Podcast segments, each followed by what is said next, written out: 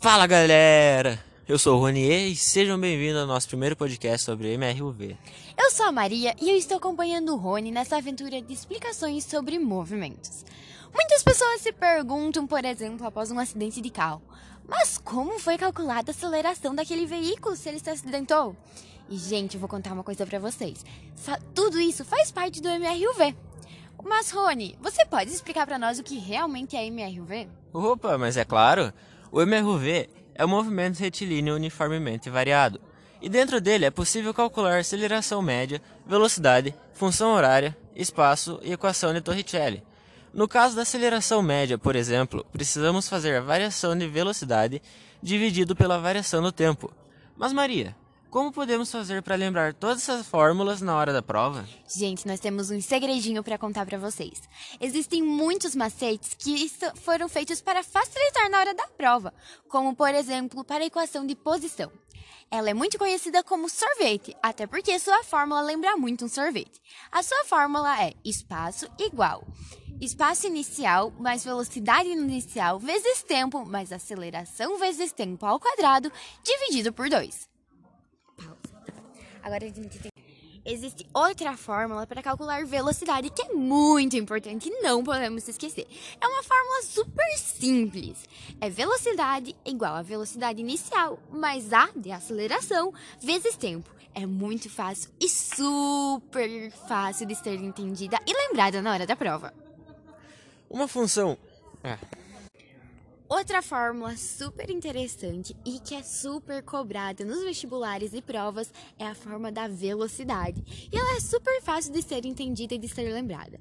A fórmula é V de velocidade igual VO, que é velocidade inicial, mais aceleração vezes tempo. Outra equação de. Uh, Se existe outra fórmula que ela é super cobrada em vestibulares e provas, então tem que saber. Que é a equação de velocidade para descobrirmos a velocidade. A equação é essa. Pega o papel e caneta para anotar. Velocidade igual a VO, VO significa velocidade inicial, mais A de aceleração vezes o tempo. E galera, outra fórmula super fácil para descobrir a velocidade é a equação de Torricelli uh, que é velocidade ao quadrado igual VO, que é velocidade inicial ao quadrado, mais 2 vezes aceleração, vezes delta, vezes o espaço. E uma observação super legal sobre essa equação é que não precisa de tempo, galera. Gente, outra coisa super importante, uma dica aí para vocês dos vestibulares é o movimento acelerado e o movimento retardado. O movimento acelerado é aquele movimento que vai sempre em linha, em linha reta, ele é retilíneo. E o retardado é quando precisa voltar. Então sempre lembrem, movimento retardado é quando você está indo e precisa voltar. A aceleração pode ser negativa e a aceleração no MRUV permanece constante. Podemos calcular a variação no espaço. Outra coisa, gente. Quando falamos sobre MRV, falamos sobre sistema internacional. Vocês já ouviram falar sobre sistema internacional? Para quem ainda não ouviu falar, sistema internacional é o que podemos dizer padroniza. Quando falamos, quando aparecer a, a sigla SUI, todas as contas, o resultado final precisam estar em metros por segundo.